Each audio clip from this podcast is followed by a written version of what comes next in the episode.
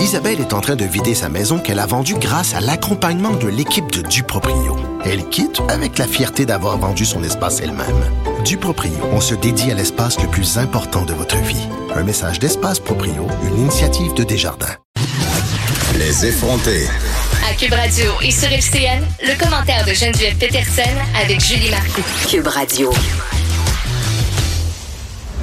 Alors, trouver notre collaboratrice Geneviève Peterson, animatrice à Cube, dans son studio de radio. Salut Geneviève.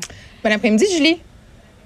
Alors, l'écrivain français Gabriel Matineff, qui s'est réfugié en Italie, ça fait à peu près un mois qu'il est là-bas, a accordé euh, une entrevue à BFM TV où il dit qu'il euh, regrettait ses pratiques euh, pédophiles du côté de l'Asie il y a de ça plusieurs années.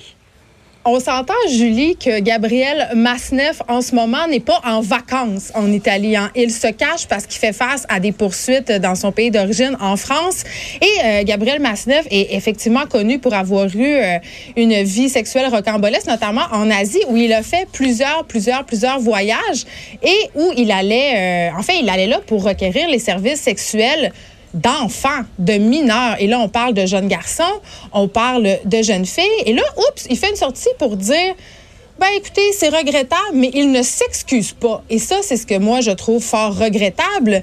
Il dit, et je trouve ça tellement large de sa part, il dit, écoutez, là, à l'époque, la pédophilie, ce n'était pas un crime. Excusez-moi, pardon.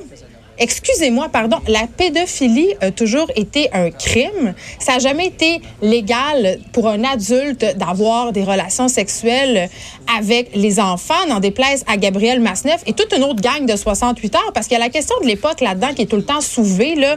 Euh, autour de mai 68, il y a eu une espèce de mouvement en France et ailleurs dans le monde où on a essayé de décriminaliser les relations sexuelles entre les adultes et les enfants, où on a essayé aussi quand même de rendre en fait, de faire accepter la pédophilie comme étant une orientation sexuelle. Donc, sans cesse, Gabriel Masneff et autres agresseurs sexuels du genre en reviennent à cet argument-là pour dire que dans leur temps, c'était pas grave, que dans leur temps, c'était pas un crime. À un moment donné, il faut en revenir Mais il n'est pas le temps. seul à penser ça, à, à se réfugier derrière ce contexte-là. Geneviève, il y, a, il y a des dizaines de milliers de personnes qui ont acheté ses livres. Il bénéficiait d'une- d'un aura littéraire à ce moment-là. Il n'y a personne qui l'avait dénoncé. Là. Tout le monde lisait ses livres. Ben, c'est la culture de l'impunité. Il faut savoir qu'en France, le rat de l'écrivain n'est pas le même qu'ici. Les écrivains en France sont considérés quasiment comme des dieux. Ils bénéficient du soutien indéfectible de l'État. D'ailleurs, Gabriel Masneff vivait encore il n'y a pas si longtemps au crochet de l'État. Il habitait un HLM dans la région de Paris. Il se faisait payer des milliers d'euros par mois par l'État. Mais revenons-en à l'argument du temps. Est-ce que si j'ai tué quelqu'un il y a 40 ans, je l'ai moins tué? Est-ce que si j'ai fraudé ou volé des gens il y a 40 ans, c'est moins un crime? En matière de crime, il ne devrait pas avoir de délai de prescription, surtout pas en matière de crimes sexuels. D'ailleurs, son allocation mensuelle a été coupée par le ministre de la Culture en France. Merci beaucoup, Geneviève. Bon après-midi à toi. Merci. De 13 à 15, Parlons de ce qui les s'est passé à effrontés. Québec. hein. Cube Il y a de Radio.